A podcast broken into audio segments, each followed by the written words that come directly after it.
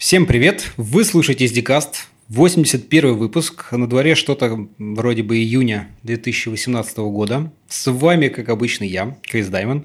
И сегодня, опять, правда, не у меня, а я в гостях э, у Романа Бусыгина. Это ведущий iOS-разработчик в Яндекс Музыке. Ром, привет! Привет, Кость! Вот. Ну и что ж, давай начнем. Э, есть что сегодня интересное поговорить, обсудить с тобой. Расскажи вначале по традиции чуть больше про себя, как ты вообще давно и чем занимаешься, как попал в наш славный айтишный мир. Ой, э, у меня такой э, уже большой накопленный опыт, и я попал в IT через, через тестирование. Вообще, мой первый опыт, он касался разработки, и э, это было, наверное, месяца полтора. Э, я делал э, чуть-чуть сайтик на PHP и чуть-чуть скриптики на Perl. Perl мне очень нравился до тех пор, пока я не узнал, как в нем устроена объектная ориентированная часть. Дальше все знакомство с перлом закончилось. Но вот если этого не касаться, то классный язык. Вот. Потом э, я понял, что собственные деньги – это здорово. Э, я в тот момент времени учился э, в университете, э, и э, идти в разработку пока не хотелось, потому что э, для меня это требовало серьезного вложения времени, и как альтернативный э, вариант я выбрал э, именно тестирование, функциональное тестирование в той области, которая была мне в тот момент времени очень интересна, это Linux. Я горел этой темой, и я тестировал Плеск. Это вот управление хостингом. Да, есть такая плеск панелей, вот да, раньше да, были да, популярны. Да, да, Сейчас, хотя, наверное, тоже они еще где-то остались. Да, они популярны. Э, систему вмержили в какой-то другой продукт, но как таковая команда осталась еще в Новосибирске, и вот э, они... Ну это, это ты учился в институте, да? Да. А учился ты как бы на кого, где просто? Что? А, я учился на... Как тебе сказать-то? У меня такая ну, это что-то техническое или все же гуманитарное было? Просто? Это техническое, это близко к девопсам. То есть, mm-hmm. это системное программирование. Вот э, я, например, э, одну из курсовых делал, это FTP-клиент. В то время как мои сокурсники делали сортировки, вот такое все близкое к классическому компьютер-сайенс, я делал что-то близкое к системе. Угу. Ну, более практичный, скажем так. Да, да, да, да. Э, меня вообще всегда в IT больше всего э, привлекают практические задачи, чем какие-то вот абстрактные теоретические.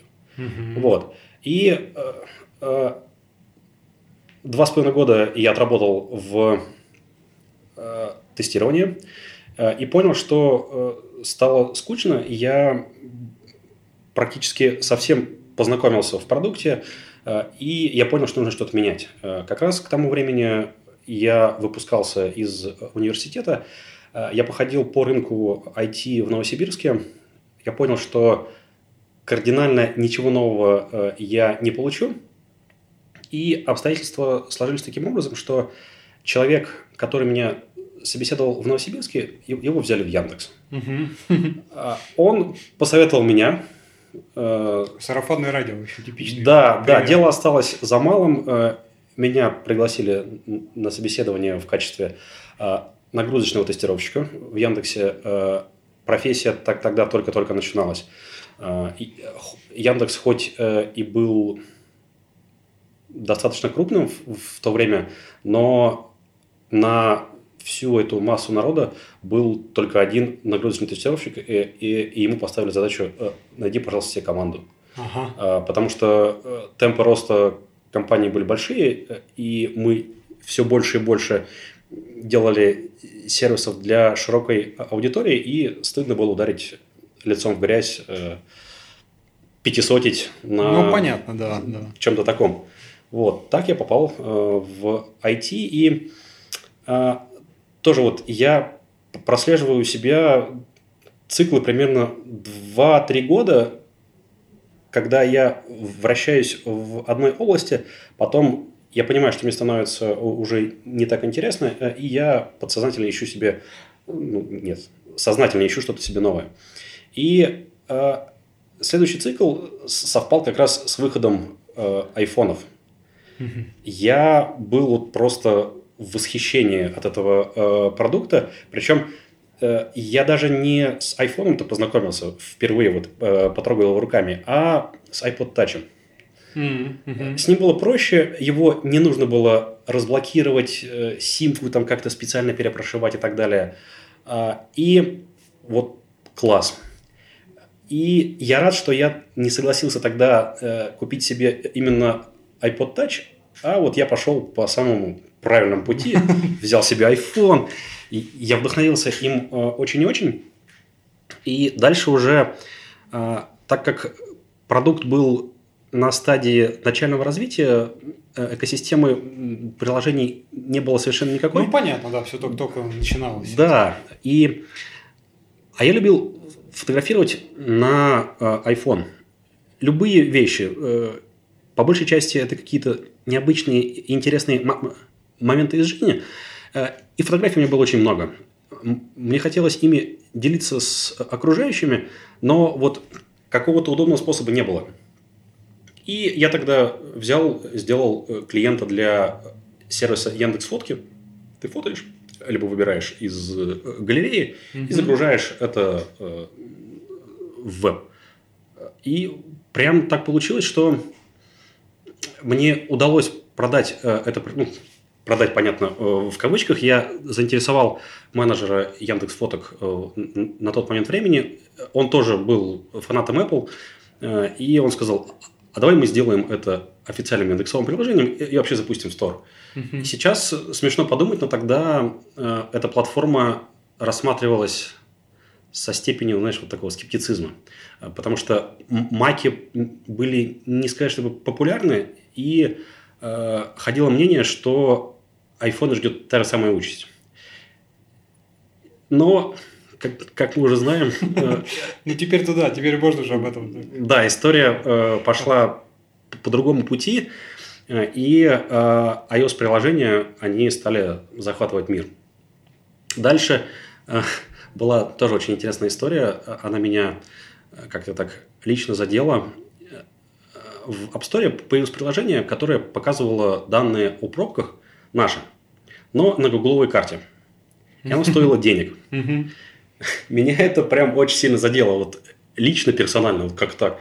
Мы, мы делаем сервис бесплатно, пожалуйста, пользуйтесь, а тут какой-то человек... Э, Со стороны, да, взял, да, значит, да. заюзал данные и еще и денежку берет. Да, э, я э, по-быстрому сделал приложение в более простом виде, чем оно было у конкурента, но сделал, запустил, и, и люди стали им пользоваться. Мы стали видеть, что поток скачиваний, он есть, он постоянный, он не уменьшается.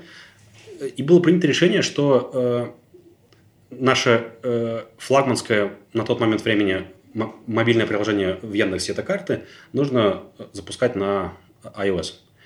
И вот тогда-то и приключилась та самая история, э, после которой я стал называть себя нулевым э, iOS-разработчиком Яндекса. Я продолжал работать нагрузочным тестировщиком.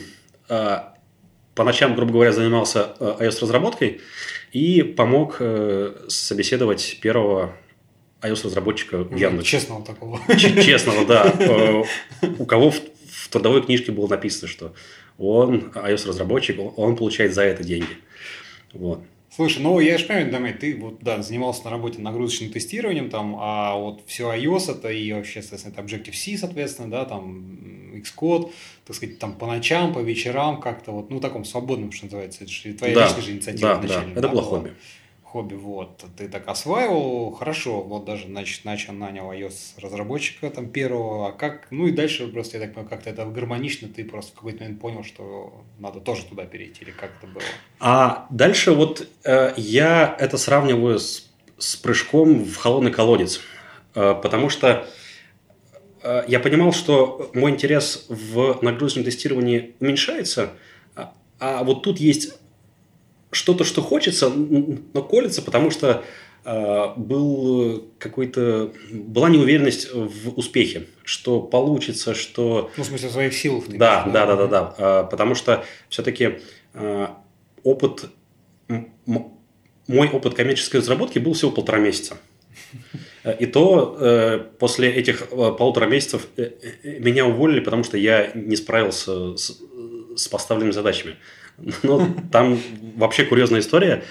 Я как-то умудрился пройти собеседование, но опыта ни в PHP, ни в Perl у меня не было. Но потом меня уволили, что не справился с задачами.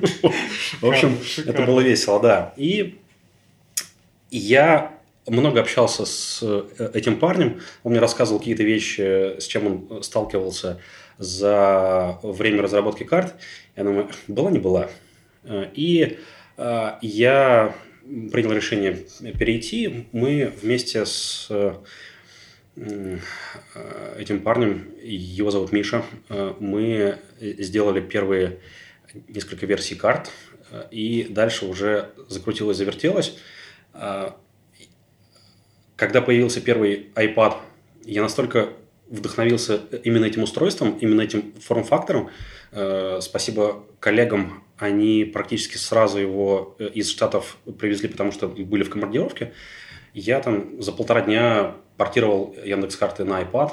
Я помню, как э, это понравилось тогдашнему менеджеру Яндекс карт мы э, сделали очень скромный, но очень э, дерзкий пост в официальном э, корпоративном блоге угу. с подписью «Теперь и на iPad». И скриншот iPad, вот карты, вот прям вот классно. И вот дальше был очень бурный этап моего роста, когда я прокачивался в iOS-разработке, я сталкивался с ограничениями платформы, Потому что дизайнеры хотели, ну, чтобы хотели, они предлагали классные вещи. Они не были реализуемы на тех технологиях из коробки, и мой интерес, моя любознательность позволила сделать что-то, что э, не было возможно. То есть как-то вот с переподвыподвертом, с переподвыподвертом, но э, это было сделано. Дальше Э, ну, приведи, кстати, какой-нибудь пример, кстати, чтобы... А, да, вот, кстати, как пример. Э, у нас был редизайн карт э, версии 4.0. Была идея сделать полностью полу такой черный полупрозрачный интерфейс, чтобы карта, вот то, что центральная часть приложения, она была на весь экран, а пользовательский интерфейс был незаметным.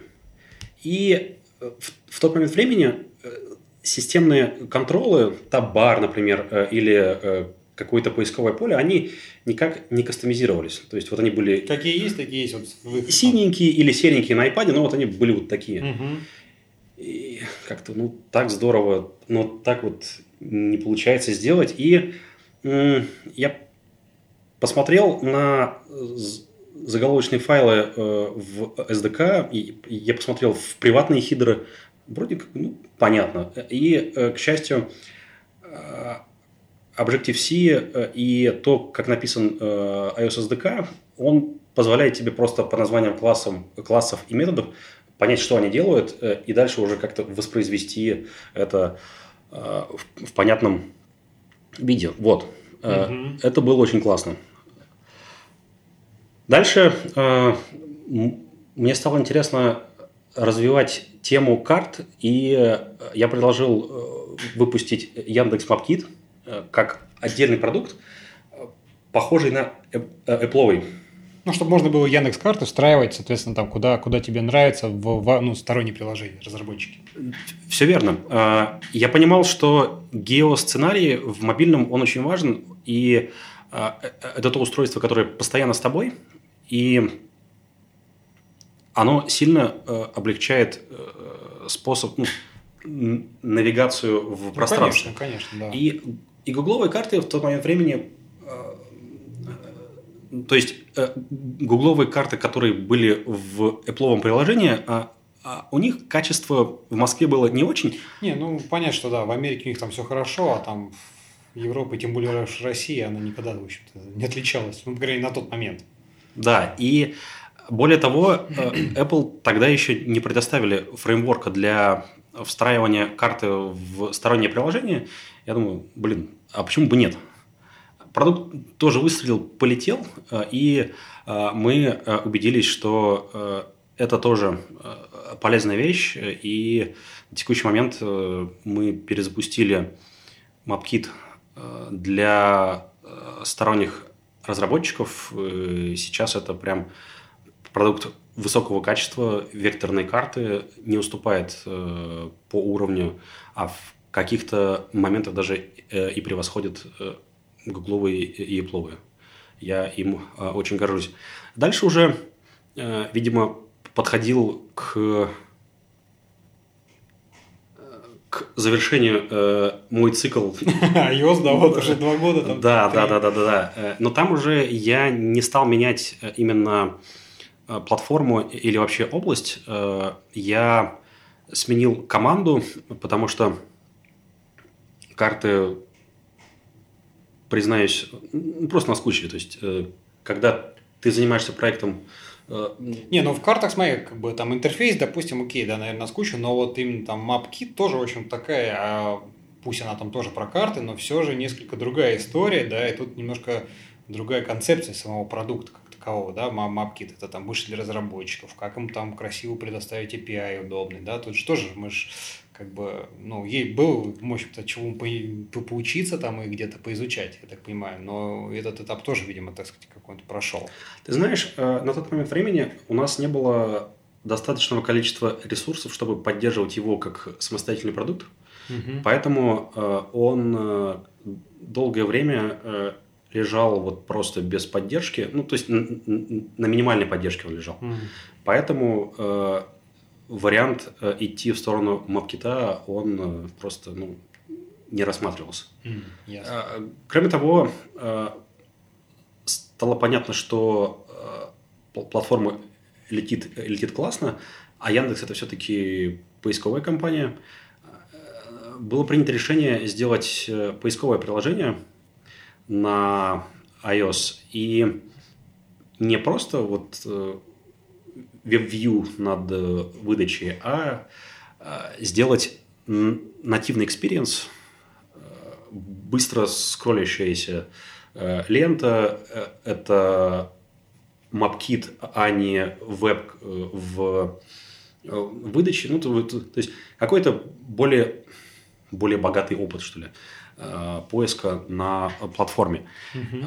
И я собирал команду под этот э, проект. Проект вырос в Яндекс браузер. Угу. И, собственно, на в тот момент, когда я принял решение уходить из браузера, это была распределенная команда в трех городах. Москва, Питер и Минск. И в какое-то времени я понял, что я просто не, не успеваю за темпами э, изменений, за, э, за все более и, и более э, ускоряющимися событиями в жизни проекта. И просто вот отсутствие физических сил дальше продолжать, оно меня э, привело к, э, к решению сначала отдать бразды правления командой другому человеку, благо он присутствовал в команде и он был достаточно компетентным и имел авторитет Э, в команде, э, это ему позволило подхватить. Ну, это хорошо, что было, да. Да, э, и после этого я уже сначала был старшим разработчиком, и потом уже я понимал, что браузер тоже как продукт, он понятный, там как-то я для себя ничего интересного там не увидел. Угу. И случайно мы пересеклись возле лифтов с бывшей коллегой мы пересекались вот когда я работал в нагрузочном тестировании, и она сказала, что она сейчас занимается билетами. В тот момент времени в Яндекс перешла большая команда из Рамблера, которая там занималась по-моему, кассой. Угу. И она сказала, что они, что они э, э, хотят сделать проект по встраиванию продажи билетов в индексовое приложение. И мы как-то разговаривались о, о том, что есть э, такой, наверное, футуристичный проект по а, как бы так описать, э, пройти в кинозал просто по QR-коду. Mm-hmm. То, что сейчас э, стоит во многих кинотеатрах Москвы и, и на самом деле в России, на текущий момент времени уже, по-моему, больше 200 кинотеатров охвачено. Это Smart Pass. Это вот такая металлическая стойка, которой стоит iPad, в нем э, приложение, которое делал я, ты ему э, показываешь свой QR-код э, билета, оно считывает, э, и э, ты можешь спокойно э, пройти э, в кинозал. Собственно, в чем э, заключалась э, инновационность э, э, продукта? В том, что законодательство наше устроено таким образом, что ты должен получить бумажный билет – чтобы попасть э, в кинозал. А, даже когда там ты покупал билет э, электронно, потом его обменивал либо на кассе, ну, да, да, либо да. у специального такого ящика металлического, э, к которому тоже могла скапливаться очередь. А э, благодаря э, гению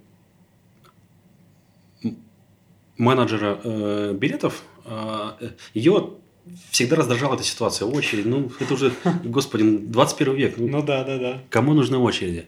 И вот э, у нее были э, контакты в крупных э, киносетях. Она понимала потребность этого, интерес э, со стороны кинотеатров. И э, нашелся я. Э, я сделал этот э, проект. Я им очень горжусь, потому что там э, он работает в совершенно нечеловеческих условиях, э, потому что, оказывается, в кинотеатрах э, может э, отсутствовать Wi-Fi или может быть нестабильным, или, например, чтобы камера хорошо считывала, нужно освещение. Ну да, да, освещение, конечно. А его может там не всегда быть. И вот, или, например, в кинотеатре может не быть своего сисадмина, который может там... Ну, приди что-то подправить. Да, да, да, да, да, да, да. Перегрузить, конечно. Да, и, и ты уже не отделаешься э, неказистыми сообщениями об ошибках, э, потому что потом тебе, скорее всего, это нужно будет чинить по фотографии. А если сообщение об ошибке будет внятное э, и информативное, то люди на местах сами могут э, эту э, ситуацию решить. И вот это тоже добавляло какого-то челленджа и интереса.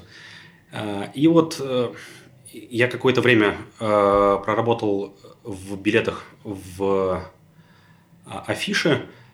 За это время мне удалось э, сделать модуль продажи э, билетов в кино и на концерты. Он был в Кинопоиске и в Яндекс Музыке. Потом стало понятно, что его нужно э, развивать дальше, и так появилось приложение Яндекс Афиша, mm-hmm. через которое можно удобно купить билет, и только там можно получить бонусы за, за покупки. Дальше был кинопоиск, и так вот я очутился в Яндекс Музыке, потому что это все медиасервисы, и а, как-то вот жизнь меня вынесла Сюда, сюда. Да, да, да, да. Слушай, ну такой, да, интересный у тебя путь и много, видишь, каких-то интересных, э, можно сказать, в каком-то смысле инновационных таких вещей сделал. Это круто. Давай, наверное, потихонечку как-то углубимся вот, в принципе, в мобильную разработку, да, вот смотри, ты уже сколько лет сказать, в ней, да, там занимаешься активно.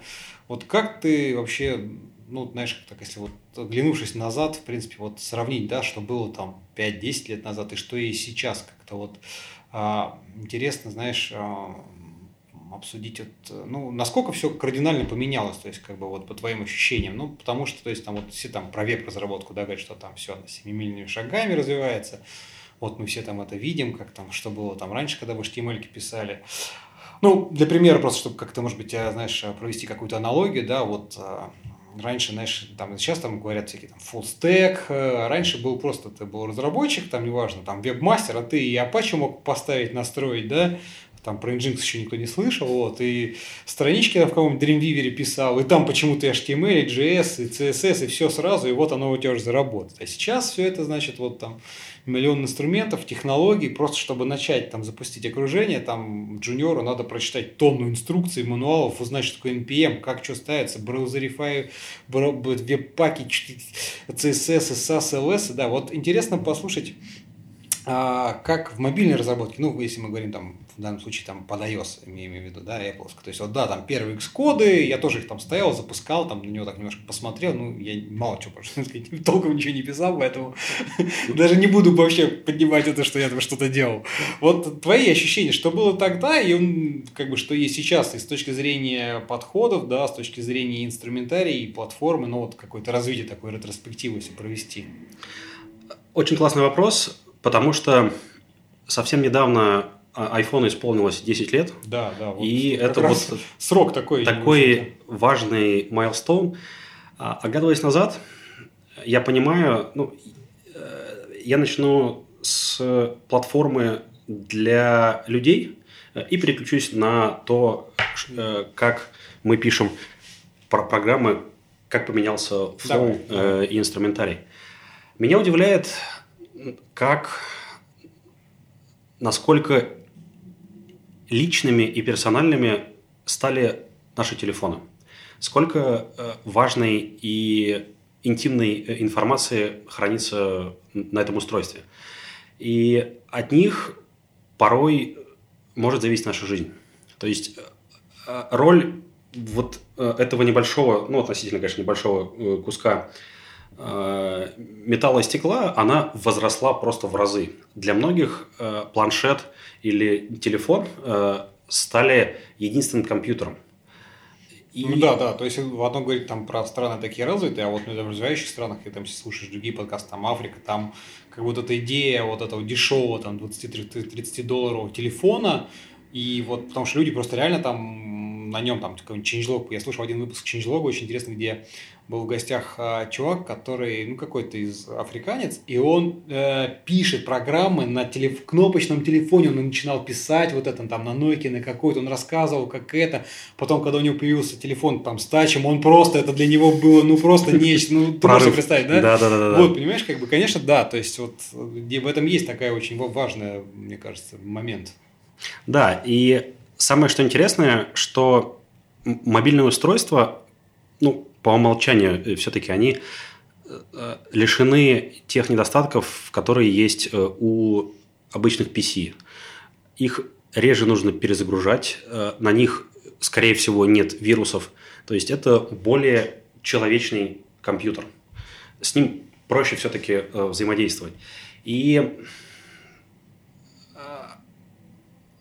при этом, если смотреть вперед, я пока себе не представляю, куда дальше это будет развиваться.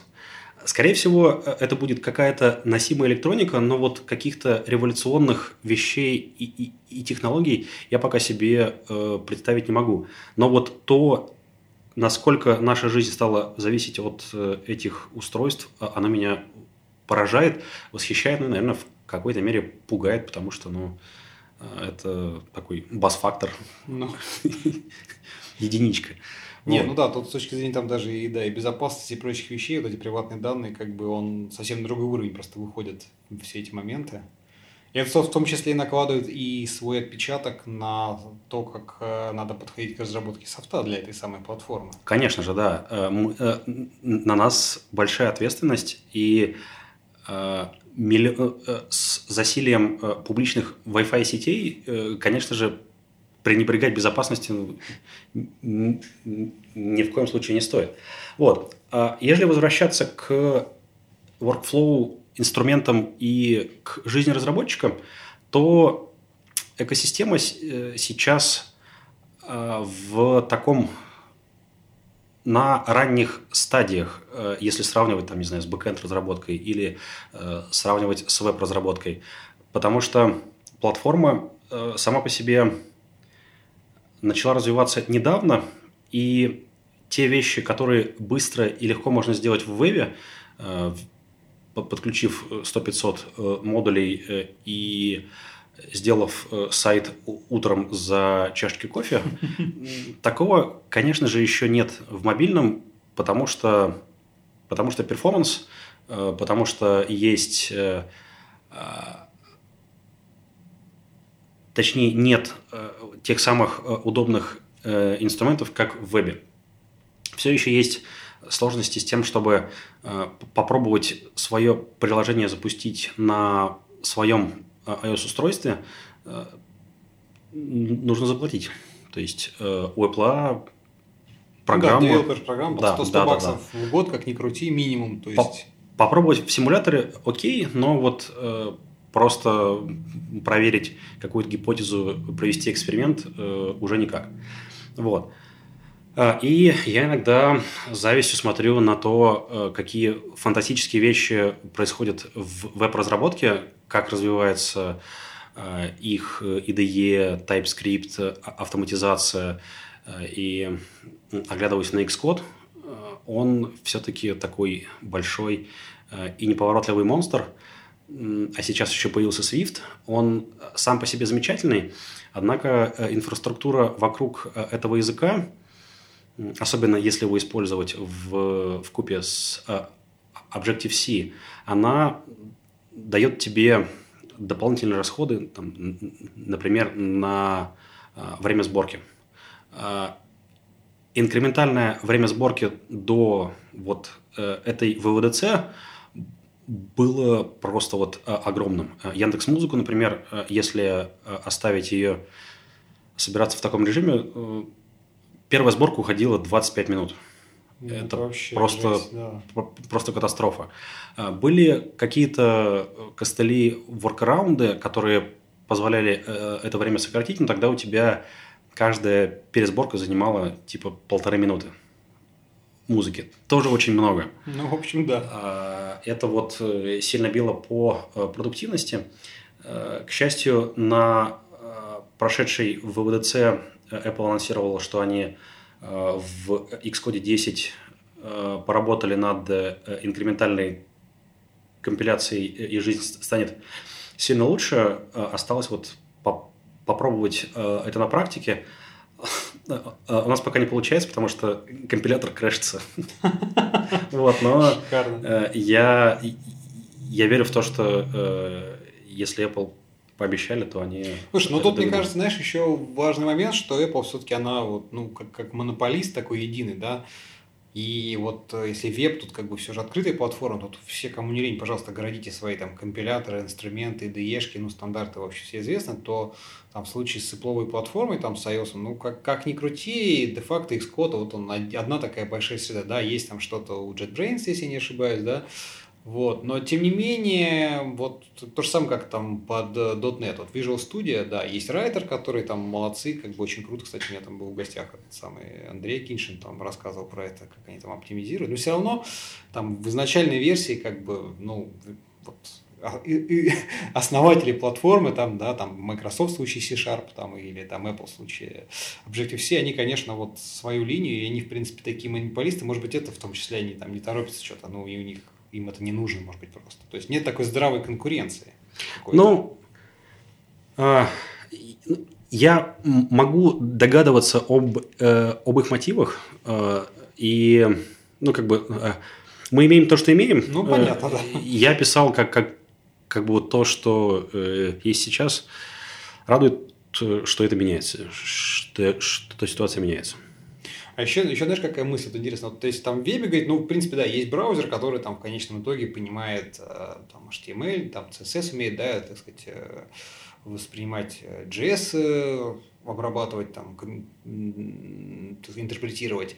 В случае вот там iOS, да, вот я так понимаю, там есть некий такой вот Apple, как сказать, ну там не стайл гайд, не код гайд, ну некий такой вот э, утвержденный подход к тому, как вообще надо разрабатывать там приложение какое-то, да, там, не знаю, вот это их там экраны, ну там MVC их модели, вот это, которая у них так есть. И в принципе там особо сложно куда-то отойти там вправо-влево.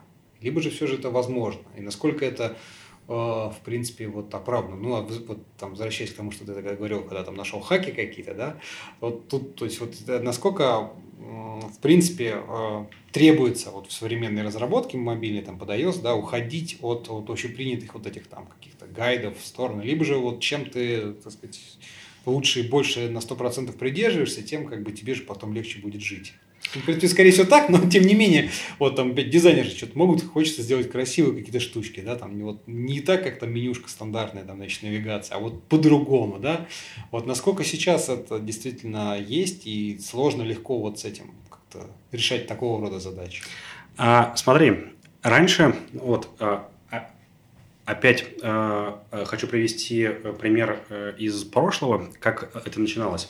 Раньше Apple очень строго придерживались э, своих гайдлайнов в разработке интерфейса, и даже их собственные приложения были очень консистентными. То есть ты мог, взяв, например, э, iPhone с э, iOS 4, ты вот сложно было придраться к чему-то. Сейчас, по всей видимости, мир меняется, все ускоряется, и у Apple есть э, вполне себе э, хороший мотиватор. Э, я подозреваю, что это Google с Android, и у них идет конкуренция за людей с Android, и им, соответственно, тоже нужно меняться и больше изменений выкатывать дальше. И это привело к тому, что, например, сейчас нет такого строгого следования гайдлайнам э, в интерфейсах, и э, это э, отпущено больше вот на усмотрение каждой конкретной команды, кто делает продукт. Понятно, что делать... Ну, то есть тут есть две крайности, на мой взгляд. Первое, ты либо придерживаешься гайдлайнов платформы, либо ты придерживаешься своих продуктовых э, брендовых э, гайдлайнов, чтобы у тебя одно и то же приложение угадывалось э, на всех платформах, не знаю, веб, Android э, и iOS. Ну, в принципе, да, логично. Угу. Да. И вот тут уже э, э, ты выбираешь, где, как, какой путь э, выбрать. Э, понятно, что э, делать совсем что-то кастомное – это нерационально, потому что это, это разработка и поддержка, что самое важное дальше. Ну, да, да, вот самый важный а, момент. Второе – это то, что пользователи могут просто не оценить, если ты э, притащишь какую-нибудь штуку из Android в iOS а, или из iOS в Android, э, жди единичек э, в App Store или в Google Play. Это вот прям обязательно. Вот. А сама по себе э, iOS стала технически э, очень сложная, фичастая, и есть фреймворк, куда ты уже встраиваешь свой код, но он достаточно такой либеральный. То есть есть какие-то правила, э, но их совсем немного, они обозначены технически, и все. Все остальное ты уже волен э, хоть на ушах стоять. Э, главное, чтобы тебя Apple в, в Store пропустили, и все. Ну, понятно, понятно. Ладно, давай немножко, может быть, техническую тему так чуть углубимся, пока мы такие больше какие-то философские вещи обсуждали. Вот ты сейчас, так сказать, основной твой проект там Яндекс Музыка, да, расскажи немножко, может быть, под, там, на, на его примере про ну, возможно, там сказать, не все занимаются слушатели там iOS э, разработкой, да, поэтому, может быть, имеет смысл какие-то такие базовые вещи тоже вспомнить. Как, в принципе, устроен вот проект а, там, под, под iOS, то есть, условно говоря, ну, как бы с чего это все начинается, да, как, как, как э, происходит там какие там основные компоненты, как, какие есть ограничения, там, ну, все мы знаем, что там вот, опять-таки, мы упоминали вопрос безопасности, да, соответственно, всякие писывочности, то есть там нельзя как ты там на десктопе, ну, условно говоря, там на системной части, там, не знаю, на сях, пожалуйста, хоть в ядро лезь, хоть куда тебе не нравится, вот, так сказать, ну, понятно, там, если нет каких-то ограничений, то здесь у тебя все зарезано, да, тут, э, ну и, собственно, в вебе, кстати говоря, тоже, по большому счету, браузер для тебя это песочница, да, то есть там сейчас уже оно тоже насыщается всеми этими там Bluetooth API, там geolocation. Mm-hmm. Вот, в принципе, здесь очень такая близкая аналогия, на самом деле, с, с мобильной. Вот как, как в iOS это устроено, ну и, собственно, как Яндекс Музыка, просто интересно с точки зрения вот вашего там компонентов, как вы ее, она довольно давно живет, ну просто интересно послушать. А, смотри, э, ключевую часть функционала а, занимает музыка э, и плеер. То есть то, как мы проигрываем эту музыку. А, эта часть, э, она вот, э, с точки зрения программного э, кода, она достаточно хитрая, и в ней присутствует вот какое-то количество... Магии. Да, все правильно, магия под, как, под разные edge кейсы в разных версиях iOS. А, вообще, музыка в той реинкарнации, которая есть сейчас, начиналось, по-моему, в 2014 году. То есть сам проект был запущен в 2013 э, в Store, потом он был переписан практически с нуля, по-моему, в 2014, если мне память не изменяет. И вот э, компонента Player, э, она писалась в то время. Угу. Э, там еще Objective-C, э, его не конвертировали в Swift, э, потому что большой необходимости нет. И чем хорош Apple, так, так тем, что у тебя э, все четко стандартизировано. Есть вот, вот такой-то драйвер аудио, есть вот такой драйвер видео. Э, если там ты работаешь с Wi-Fi, то у тебя есть вот такой-то драйвер Wi-Fi. Однако периодически в проигрывании аудио встречаются какие-то вещи, э, и они обрастают костылями, и не всегда мы их можем э, исправить, что самое обидное. Ну вот, вот да, тут же, ты же как бы не сам полностью играешь, ты по сути это используешь уже то, что тебе там предоставила платформа, да, API, и, соответственно, там могут быть какие-то на их стороне в том числе. Да, все верно. А, в а, iOS 11 а, мы а, наблюдаем большой поток жалоб а, о том, что музыка, например, не, ты не можешь управлять проигрыванием с... Э, Закрытого экрана, заблокированного? Э, да, с, с, с заблокированного экрана, ну, просто потому что какой-то баг есть. Э, или, например, э, музыка может просто не играть. Э, или, например, э, при подключении по Bluetooth к колонке тоже какие-то сложности возникают. И вот тут уже мы в какой-то мере мы прикладываем все возможные усилия, чтобы э, э, воспроизвести баг э, и посмотреть вообще, что его вызвало. Но по большей части мы просто разводим руками и просим либо перезагрузить телефон или дождаться а, а, а, обновления операционной системы. Ну, сложно, сложно. Да. И вот, кстати говоря, э, очень э, э, интересный опыт. Мы в Яндекс Музыке ведем дежурство по пользовательским жалобам. И если саппорт не может отработать какой-то сценарий, письмо перенаправляется нам, мы видим и мы чувствуем вот эту боль пользователей. Собственно, поэтому я и знаю, что у нас есть большой поток сообщений от э, людей. Угу. Вот, это то, что касается э, музыки. А дальше э, Яндекс Музыка для iOS это клиент, в котором можно закэшировать музыку э, и слушать ее э, офлайн.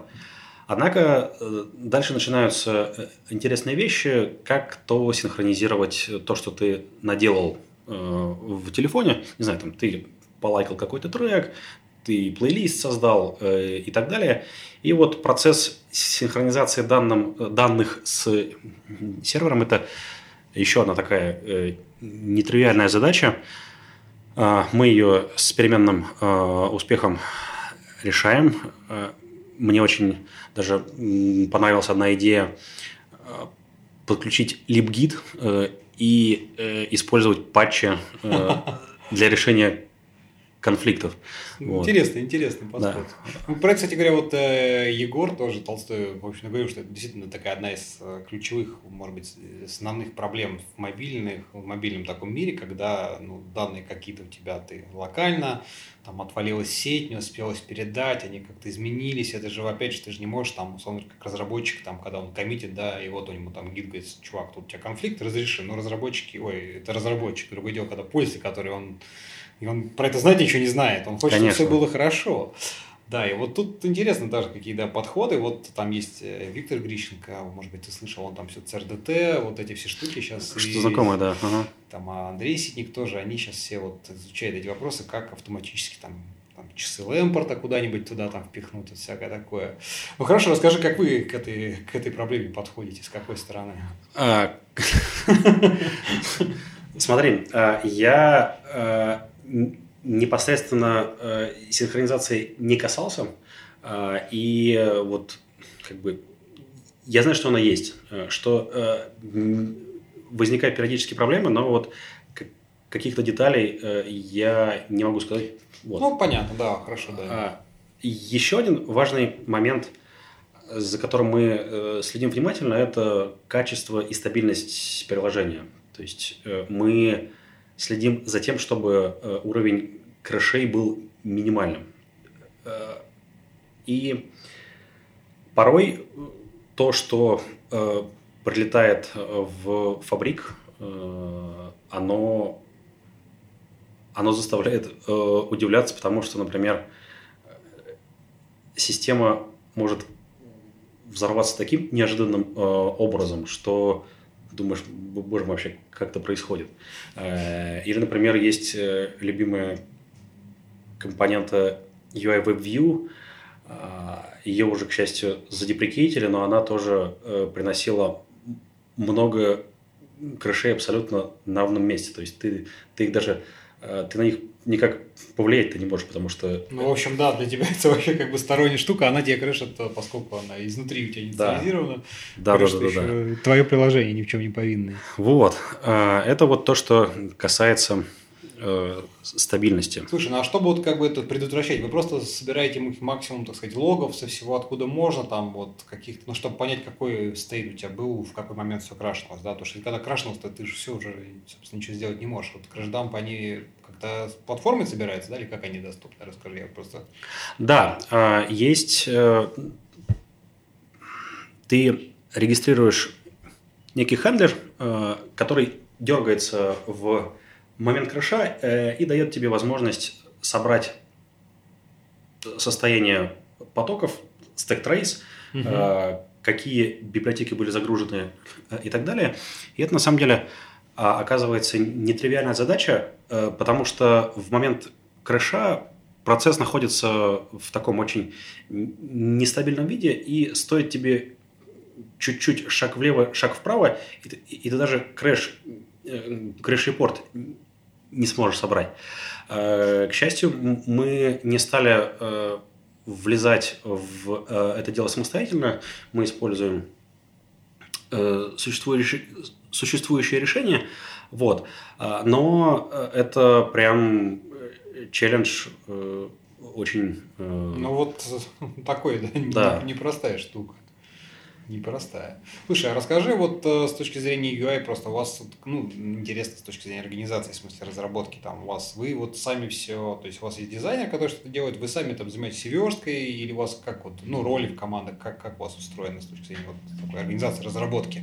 проект? Смотри, э, все занимаются всем. Mm-hmm. Есть, э, э, конечно, любимые области, например, там я так как я делал, например, показ концертов в, приложении, то это вот э, та область просто, в которой я по определению э, больше ну, эксперт, чем ну, все понятно, остальные. Да, да, конечно. да. Есть в целом, э, ну, есть люди, которые, например, делали синхронизацию, им э, проще там, но такая, как общее правило, э, у нас разработка э, устроена ежемесячными циклами, то есть мы э, планируем на 4 недели вперед, э, кто какой фичей будет заниматься, э, и дальше уже э, кто-то назначается, или если кому-то интересно сделать это, то он делает э, это. То есть кому-то периодически достаются задачи либо инфраструктурные, либо это UI, либо это что-то касается логики некого бэкэнда ядра приложения. Угу. Вот. Сколько у вас всего, всего людей вот, как бы в команде занимается именно Яндекс Музыкой приложением? А, Яндекс Музыкой для iOS, наверное. Ну, для iOS, да. Да, конечно, да, да, да. А, у нас а, такая весьма а, а, уникальная для Яндекса ситуация. Ядро команды сидит не в Москве разработки, угу. а, а сидит в Новосибирске. А, и а, там, соответственно, тоже а, они а, распределены, потому что один офис находится в центре города, а второй в Академгородке. И вот э, так сложилось исторически, что э, люди, которые живут в Академгородке, им удобнее работать там. Ну, потому, логично, да. конечно, да. А, а те, кто в центре, в центре, соответственно. И вот э, в а, а Академгородке у нас э, сидит э, три разработчика, э, в, в самом городе э, один разработчик и наш руководитель, ну, то есть э, он программированием занимается э, редко, потому что он еще и за андроидом э, присматривает, но, в общем, иногда тоже э, пишет код. За что ему большой респект, потому что он, он поддерживает себя в неком э, актуальном состоянии. Вот. И э, два разработчика в Москве, это вот я э, и еще один парень, он Э, долгое время работал э, из Бишкека на э, аутстафе, то есть он 100% времени, ну, как бы работал удаленно. Угу. Теперь он переехал в Москву, и, и мне не так скучно. Я вот с ним делаю музыку. Хорошо, слушай, а тестирование тоже, вот кто у вас занимается тестированием всем, всем, всем вот вашего приложения? У вас тоже, мне кажется, есть. Ну, юнит-тесты, понятно, что вы, они есть, и вы там сами их пишете, это как бы... Да. Это все лежит на, на плечах разработчиков, очевидно. Есть, конечно же, и ручное тестирование, оно у нас распределенное. Есть ребята, которые э, сидят в Новосибирске, есть ребята, которые сидят в Москве, и есть ребята, которые работают с нами на а, аутсорсе по договору подряда, по-моему. Ну, ну, не столь важно. Да, да, да, да. Вот, в общем, также распределены. Ну и плюс а, неравнодушные коллеги вполне себе могут э, ставить ежедневные сборки э, и сообщать нам о каких-то э, багах в процессе. Mm-hmm. Слушай, а расскажи немножко вот про, про э, так сказать, э, инструменты выкладки. Ну, если вот у вас там, конечно, наверное, был выработан какой-то там свой там код-гайд, да, чтобы вы, вся команда следовала его там код-ревью, ну, вот такие вещи, как бы. Скорее всего, они, в принципе, всем известны, но просто интересно тоже у вас, да, в, ну, гид у вас все-таки да, да, да, ну, то есть э, именно по процессу. Да. да, мы используем гид, мы используем Bitbucket для управления ну, этим репозиторием. Да. Да, да, да, да.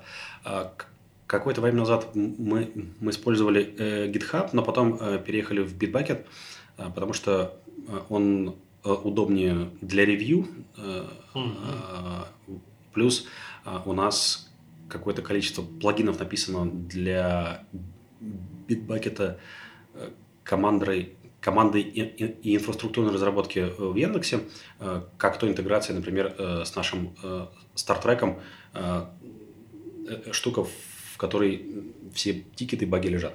Uh-huh, uh-huh. Вот. Дальше, как, как это все устроено. Есть ветка в гите, которая называется как вот... Ну, релизные. Да, предстоящий релиз, да. А, и э, мы э, все фичи, которые запланированы в этот релиз, мы а, отпочковываем а, от нее.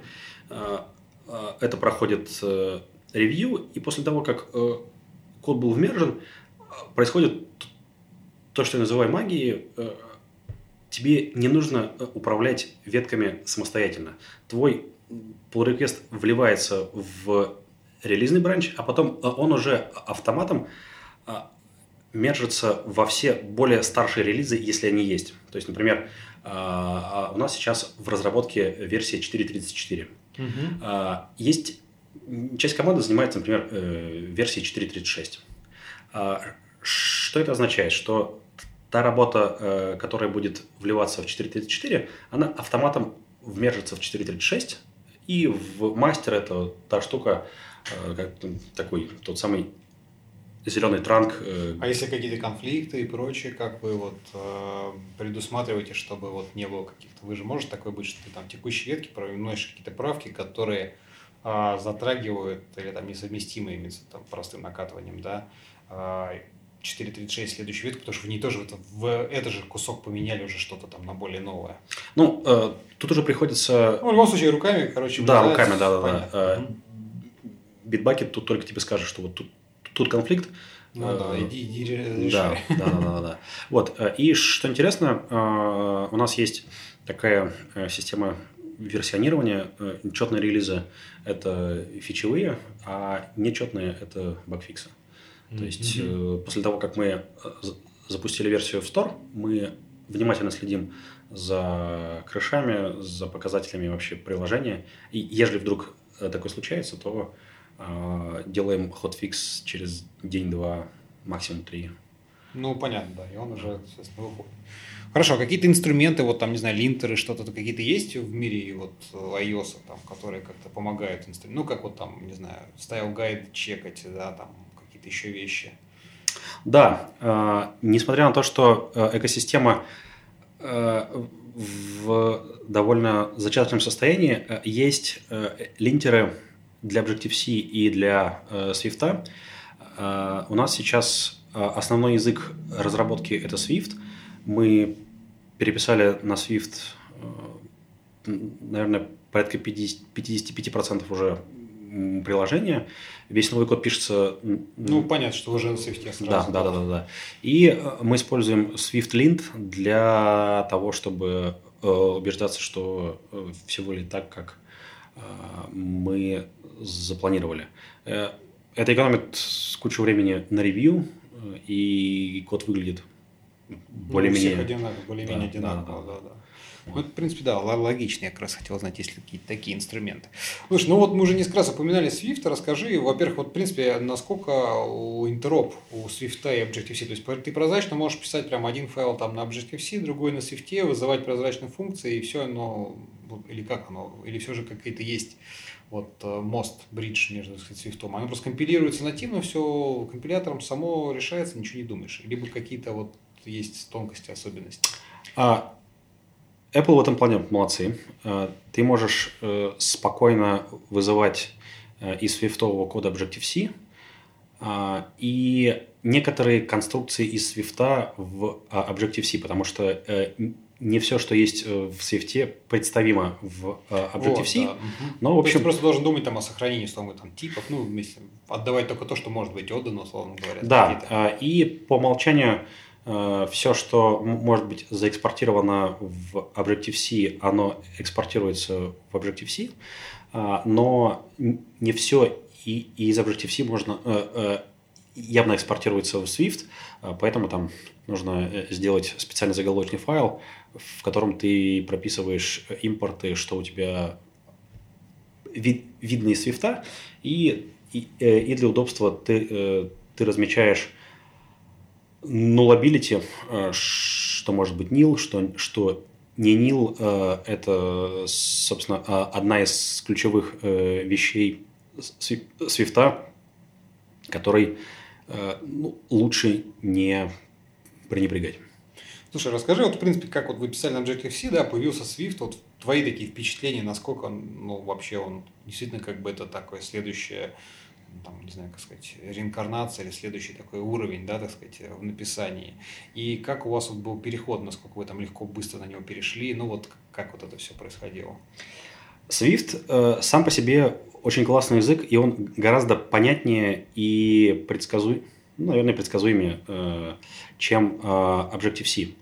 Э, он э, чем-то похож на, на JavaScript, ну, э, э именно синтаксисом, конечно же, а не поведением. Э, он похож на Kotlin, э, и я считаю, что это такое отличное будущее за, за мобильными платформами, а, потому что он более выразительный, а, он позволяет тебе а, выражать свои мысли в более емкой форме и не допускать глупых ошибок, э, которые есть в Objective-C. Например, в Objective-C коллекции по умолчанию не типизированные, ты их можешь разметить как типизированные, но в целом э, из-за ошибки никто тебе не мешает э, положить в коллекцию что-то неожиданное, а о чем ты узнаешь только... Да, в рантайме потом удивишься. Да, да, да, да. А в Swift такой класс ошибок в принципе не, э, недопустим, потому что у тебя код просто не скомпилируется. И это очень классно в больших проектах. Вот. А когда мы переходили на Swift, э, это было прям Э, очень весело, потому что в самом начале очень много всего менялось, и даже переход с одной минорной версии на другую требовал запуска мигратора. Это доставляло неудобства. Со, со временем синтаксис устаканился и стал лучше, но вот в, в самом самом начале приходилось чертыхаться, э, так, на 5 Вы прям вот, э, решили его кстати, уже взять, прямо опробовать и начать о нем писать, когда он только появился, прям сразу, или все же какое-то время подождали, посмотрели, или вот как? как? Э, смотри, самому Свифту уже, кажется, почти 4 года, и я в то время был в другом проекте, и я не бросился сразу его поддерживать, потому что, например, в версии 1.1 есть в свете такая э, фича, как э, э, optional, то есть если у тебя какая-то переменная может быть нилом, угу. то э, чтобы безопасно к, к ней достучаться, ты должен ее как бы развернуть, э, unwrapping. Угу. Если тебе нужно, э, скажем, э, поработать с тремя опционалами, то приходилось э, писать гору вложенных ифов. If, let. Первый, да. и второй, и не третий. Вот это да. вся комбинация, короче. Да, да, да, да, да. И у тебя получалась, короче, вот такая ступенька. Э, к счастью, в Swift А1.2 а а, они сделали э, чейнинг, то есть ты, ты мог это сделать через запятую. Но для меня это было прям каким-то более-менее... Ну, это было серьезным э, стопером, чтобы этим пользовался, потому что, ну, как бы, это тонна кода. Но потом а, э, я вскочил на этот поезд э, и, э, и рад тому, что я сделал это как можно раньше, потому что сейчас у меня есть три с половиной года опыта в свете. Из четырех возможных. Да, да, да, да. В общем, я рад. Шикарно, шикарно. Слушай, еще знаешь, какой интересный момент? Я вот просто вспоминаю, у нас тоже там есть одно приложение на iOS, и у нас вот обновление версий мажорных от iOS, оно тоже, в общем-то, всегда не всегда прозрачно, они там что-нибудь деприкетят. Там какой-нибудь там был int, теперь они там uint надо все поменять. Вот э, про это расскажи, как у вас, так сказать, там были какие-то с этим там сложности или какие-то такие моменты, или все довольно прозрачно, просто, так сказать, такая плановая вот миграции, обновления, либо все же какие-то были, всплывали там в случае, опять-таки, ваше там приложение, надо, чтобы оно там работало одновременно, по большому счету, там, на нескольких версиях, да, может быть, ну, iOS имеется. Да, э, вообще, если следовать э, каким-то дефолтным рекомендациям Apple, то у тебя проблем, вот, э, скажем, например, э, у int, int, э, их не будет. Однако, вот, например, Э, Swift это такой язык, который не терпит э, устаревания. То есть, если у тебя какой-то API объявлен как deprecated, то это будет ворнингом. Угу. И так как у нас в проекте ворнинги считаются ошибками, то ты не можешь просто так взять и дропнуть какую-то версию операционной системы, поддержку ее. И вот я просто сейчас как раз занимаюсь тем, что выпиливаю поддержку старых версий iOS – это прям очень много работы, потому что э, у тебя по всему приложению разбросаны э, уже запрещ... запрещенные вызовы методов, классов э, и так далее. Приходится аккуратно это все выкидывать, выпиливать э, и так далее. Это вот э, первый момент. А дальше уже э, большинство вопросов решается автоматическим э, мигратором, а, Это какой-то тепловый инструмент, да? Да, то есть э, ты, запуская свой проект в новой версии э, Xcode, э, видишь предложение мигрировать свой код на более новую версию Swift. Угу. Процентов, наверное, 90 проходит прям... Довольно гладко очень. Гладко, да. А остаются шероховатости, которые ты зачищаешь руками, но в большей мере это все Э, происходит отлично. А иногда, вот как я говорил в самом начале выпуска, э, в какой-нибудь бете свифтового компилятора ты можешь получить э, крэш из-за того, что, например, ты как-нибудь по-хитрому используешь дженерики в свифте, которые сделаны type алиасом или что-то еще, но большую часть времени все хорошо. Понятно. Слушай, а как ты вот, интересно, знаешь, такой, может быть, не знаю, в каком-то смысле немножко философский вопрос, ну, в принципе, у нас сегодня много таких было, вот mm-hmm. за твою такую уже там многолетний опыт, вот какие, в принципе, задачи такие вот э, э, в разработке, с которыми ты сталкиваешься, тебе кажется такими самыми, показались самыми сложными? Ну, то есть это какие-то, может быть, там, не знаю, там, алгоритмические, какие-то системные вещи, которые вот, э, ну, на твой взгляд, да, тебе кажутся такими важными и вот сложными в, там, в процессе работы над разными проектами, там, неважно, Яндекс Музыка, там, над другими, вот с чем тебе так э, показалось труднее всего там, справиться, разобраться, ну, вот такое немножко, может быть. Самое трудное, хм. наверное, несколько, ну, я могу отметить несколько таких вещей. Что-то вот было на заре а, iOS-разработки, когда приходилось думать, как оптимизировать MapKit, как э, уместиться в то количество памяти на устройстве, которое э, есть э, в данный момент времени, потому что, потому что на первых э, айфонах было всего 128 мегабайт памяти. Ну, что-то в тех краях, да. Совсем-совсем. Э, Потом э, тоже был интересный эксперимент, когда мы в картах сделали поддержку темного режима. Но видно было, что тормозит. И вот как бы просто... А, и это торможение проявлялось только на iPhone 4, где была поддержка ретина. Потому что пикселей очень много, и процессор не справлялся с Э, со всем этим. Э, и решение было э, простым. Результат инвертирования мы кэшировали. То есть попиксельно это все ага. кэшировалось, и так как карты, они в PNG формате, там мало какой-то вариативности, это происходило очень быстро. Тоже очень такой классный был кейс. Вот. Пришлось попотеть над тем, чтобы сделать сканирование QR-кода быстрым. А, к счастью, мне не пришлось писать библиотеку распознавания образов.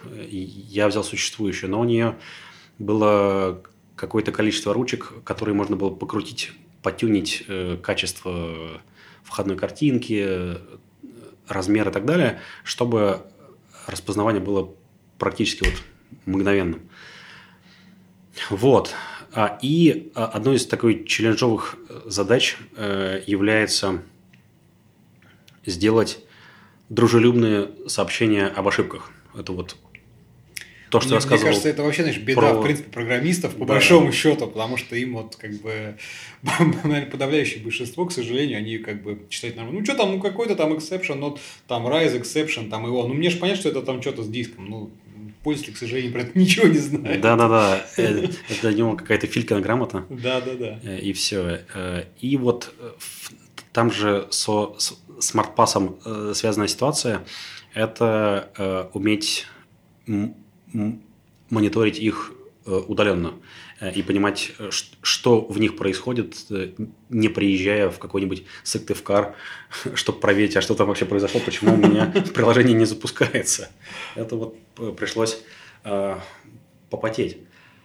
А, ну, это вот то, что... Ну, да. Слушай, ну, вот, да, ну, вот последний, кстати, вопрос такой интересный, расскажи, потому что, смотри, я так понимаю, что вот э, обычно, ну, там, если говорить про какую-нибудь там системную вещь, то тут такие штуки, они вполне понятный подход. Есть какой-нибудь мастер-процесс, который очень тупой, но очень, сука, надежный, простите за выражение, там, там, Nginx, да, вот там есть мастер, который он запустил, конфиг прочитал, а дальше он все, что делает, по сути, а там супервизор следит за там воркер потоками, да. Вот как в случае iOS приложения, то есть вот это тоже сделать так, чтобы, значит, оно было доступно и как бы я так тоже это какой-то такой подход, да, ты применял? Ну, почти. А, Apple, спасибо э, э, Apple, сделали такую вещь, как Mobile Device Management – это MDM, и э, подключая планшет к MDM, ты можешь э, сделать так, чтобы это приложение всегда запускалось, несмотря ни на что. То есть, э, или планшет разрядился, или вдруг приложение крэшнулось, приложение все равно, все равно потом будет запущено. И чтобы ну, пока ты, ты не введешь э, специальный код, ты не выйдешь э, из этого приложения. То есть э, ты не это увидишь... просто как на уровне манифеста прописывается, да, регистри... регистрируется или, или как это вот? Это делается в момент прошивания iPad. Ты прошиваешь его не просто через iTunes, а есть специальная Apple Configuration Utility, в которой э, уже есть настройка подключить э, этот э, iPad к вот этому э, э, MDM-серверу, а, а дальше уже с э, MDM-сервера приезжают какие-то политики э, и вот возможность э, запустить это приложение в, mm-hmm. в супервайз режиме, что оно будет всегда запускаться. Интересно. Вот. А дальше уже э, есть э, некий бэкэнд Сначала он был на парсе, э, который Facebook благополучно закрыл. А потом мы переехали на э, Amazon, и в него уже э, отправляется некая статистика пинги, что, mm-hmm, mm-hmm. что, что приложение работает, что оно кого-то валидирует. Вот. Понятно. Ну хорошо. Слушай, вот еще опять такой вопрос. Как ты думаешь, вот если сейчас там, не знаю, начать заниматься там iOS разработкой, да, вот э, какому-то там, не знаю, студенту еще что-то, ну, человек, который решил вдруг окунуться в мир iOS разработки. Вот, э, ну, у Apple, я знаю, в принципе, довольно хорошая документация, я сам так ее так смотрел, в принципе, они молодцы, тратят на это силы, это видно. То есть это не какие-то там open source проекты, где там пока ты по коду не полазишь, ничего не найдешь. Вот. Но все же, вот, э, может быть, Какие бы ты дал советы, так сказать, начинающему, допустим, там, с чего может начать, что, на что стоит обратить внимание, что стоит там в первую очередь э, изучить, посмотреть? А, я поделюсь тем, что сработало для меня, э, и расскажу, э, как, как действовать, если мой совет там, по, по, каким-то причинам не подошел. У меня гарантированно работает это вот взять какую-то собственную задачу, собственную хотелку и сделать ее в айфоне. Э, либо, например, э, я изучал э, веб-программирование, я что-то свое придумал и сделал это. А дальше уже все решается на уровне гугления, как сделать это в iOS. Первое время будет попадаться очень много Э, шума, э, потому что на Stack Overflow бывает много разных способов сделать одно и то же, я призываю не следовать вслепую тому, что написано на Stack Overflow, а, а выудить те классы, которые позволяют тебе решить эту задачу, и почитать по ним документацию на developer.apple.com. Она там хорошая, отличная, там же есть э, гайды, как эти классы применять. Вот, это то, что работает для меня. Э, ежели это по каким-то причинам не подходит, э, то э, сейчас есть много разных обучающих курсов iOS-разработки, не помню все, но а, а, они точно есть. А, можно просто также поискать в интернете и основы, а, от чего оттолкнуться, вы получите а, прям очень хорошие. Я с завистью смотрю на эту ситуацию, потому что в свое время, когда я, когда я начинал, iOS не было ничего, и приходилось ухитряться э, искать, как сделать это на Маке, э, потому что платформы в, как, в какой-то мере э, они пересекаются, и потом э, этот опыт э, экстраполировать э, на iOS. И практически ну, всегда документация была либо документация, либо ответы были на английском, и без английского тогда было вообще никуда. Сейчас хотя бы курсы на русском есть. Вот. Ну да, да, но все равно, конечно, английский все что-то. Да, да, это... да, да, да. Это обязательная штука, но, в общем, вот. Это вот то, то, что я посоветовал. Ну, хорошо, хорошо. Слушай, ну, давай, наверное, так потихонечку будем закругляться. Да, вот ты недавно был на W, WDC. И, как оказалось, даже не в первый, там, не во второй раз, уже да, не, да, много, да. много раз ты там бывал.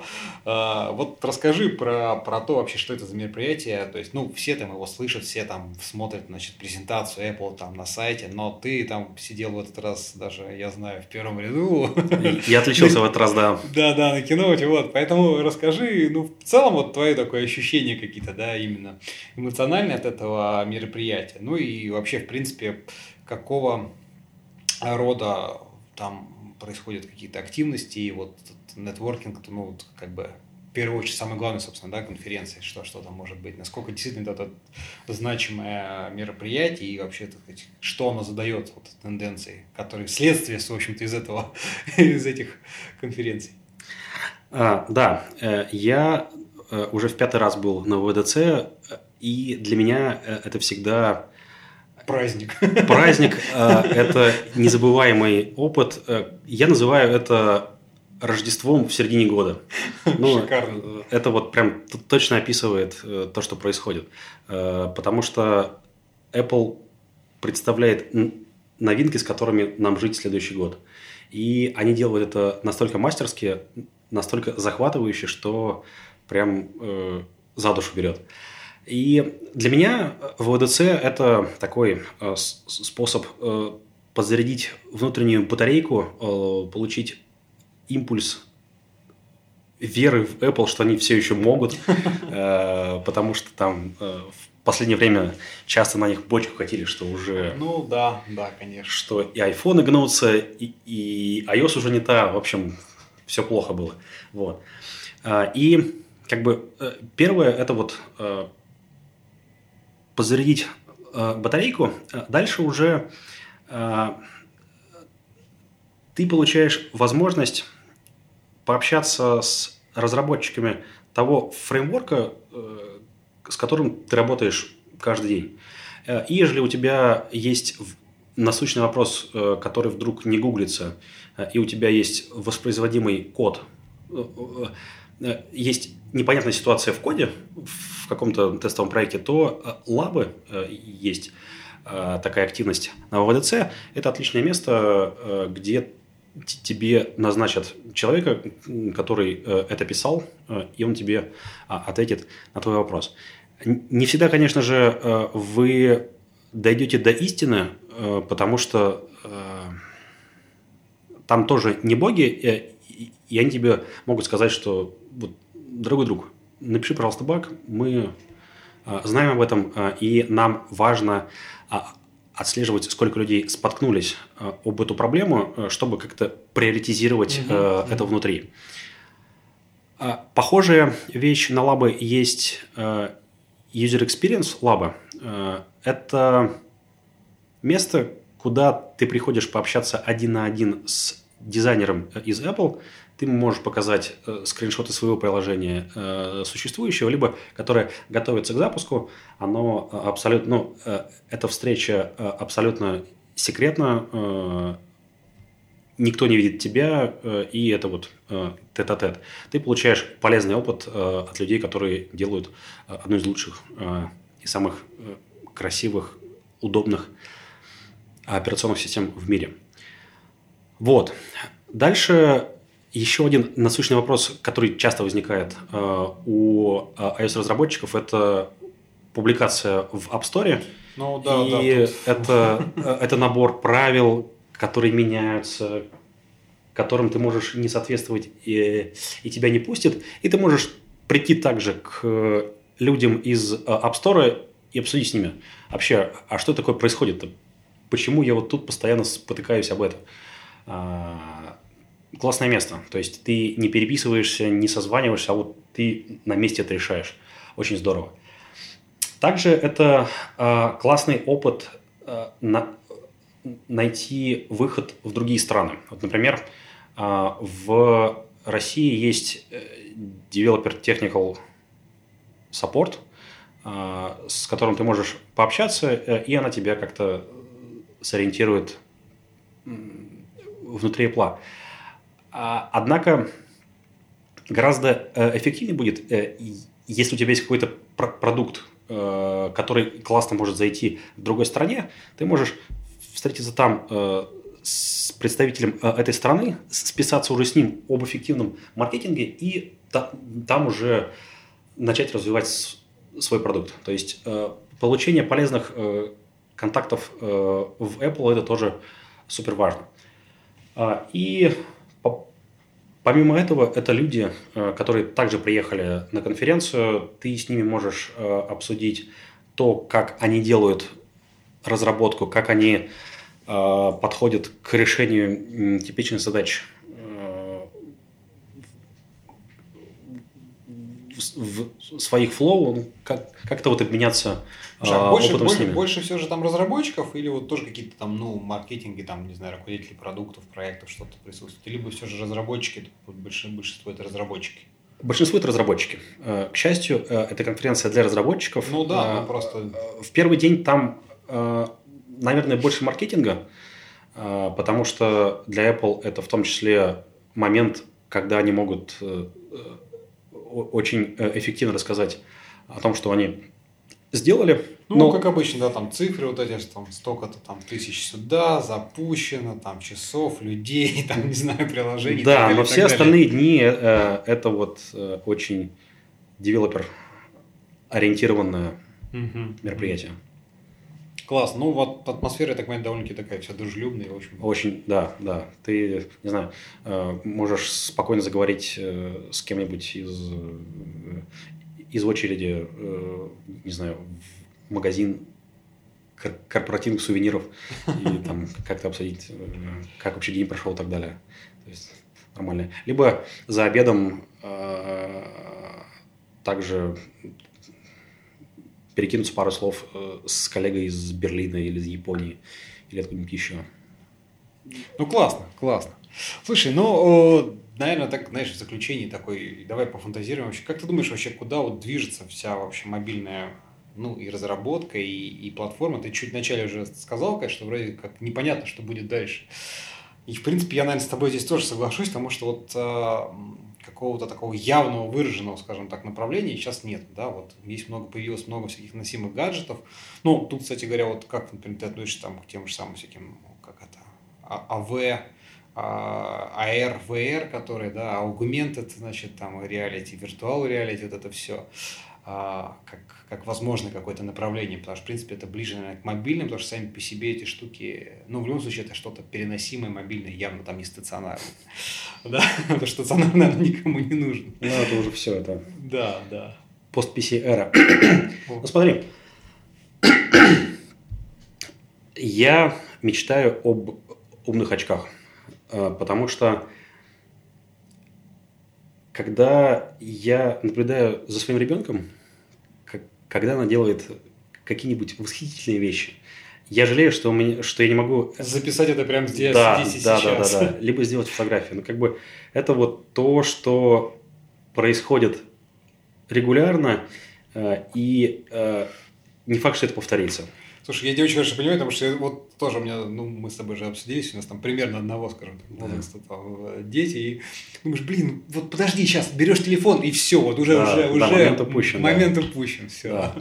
Плюс э, также для меня э, очки э, это отличный инструмент, чтобы больше узнавать о- об окружающем мире. Я думаю, что э, они обязательно э, появятся от Apple. Ну и, соответственно, очки это дополненная реальность, не виртуальная, а именно дополненная.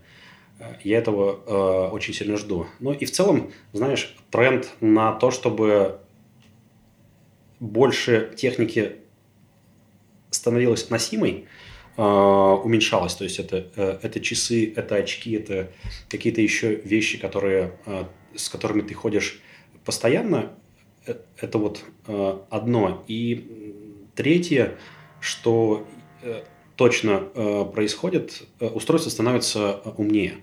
Э, Машинное обучение, оно плотно входит в, в нашу жизнь, в том числе и на мобильные телефоны, это тоже даст, вдохнет новую жизнь э, в эти, ну, наверное, уже застоявшиеся устройства, не знаю, ну, как, как, как- Ну да, я с тобой соглашусь, что да, м- м- моби- обучение, машин learning и вот там TensorFlow Lite, который позволяет тебе там предобучить и даже на там не супермощных телефонах уже так сказать, выдавать какие-то результаты, мне кажется, это такой, ну, большой шаг, большой шаг вперед, да, там, по сравнению с тем, что был какой-то такой вот, ну, развитие технологий, вот это, мне кажется, такой, ну, прорывом сложно, наверное, его назвать, все же какое-то оно так, но, тем не менее, имеет большое значение, и действительно, конечно, сейчас, то, что сейчас позволяет делать там всякие технологии обработки видео в реал-тайме и прочее, это вот это все разбирать, строить модели, это, конечно, Сейчас, мне кажется, все, все так или иначе в это вкладываются, там, и с точки зрения железа, мы все знаем, там, NVIDIA, да, да, да. вот, и опять-таки каких-то крупных софтверных компаний, там, неважно, Google, Amazon и прочее. Ну, что говорить, тут Алиса вот в Яндексе далеко ходить не надо. Алиса такая молодец, я, я, просто ей восхищаюсь. Э, Я до сих пор не могу забыть этот ролик, как Алиса понимает трехлетнюю девочку. Я, я сам не сразу понял. Алиса поняла. Это просто фантастика. Просто вот. Согласен. Давай, наверное, на этой позитивной ноте закончим наш сегодняшний выпуск. Спасибо тебе большое, что нашел время. Было очень интересно. А, Друзья, ну, надеюсь, вам тоже все понравилось. В любом случае, пишите ваши комментарии, замечания, какую-либо обратную связь высказывайте. Нам она всегда очень важна и интересна, какой бы она там ни была. Конструктивная критика, либо просто ваши какие-то ощущения от прослушивания всегда будут нам приятны. Спасибо всем и до новых встреч. Пока-пока. Всем пока.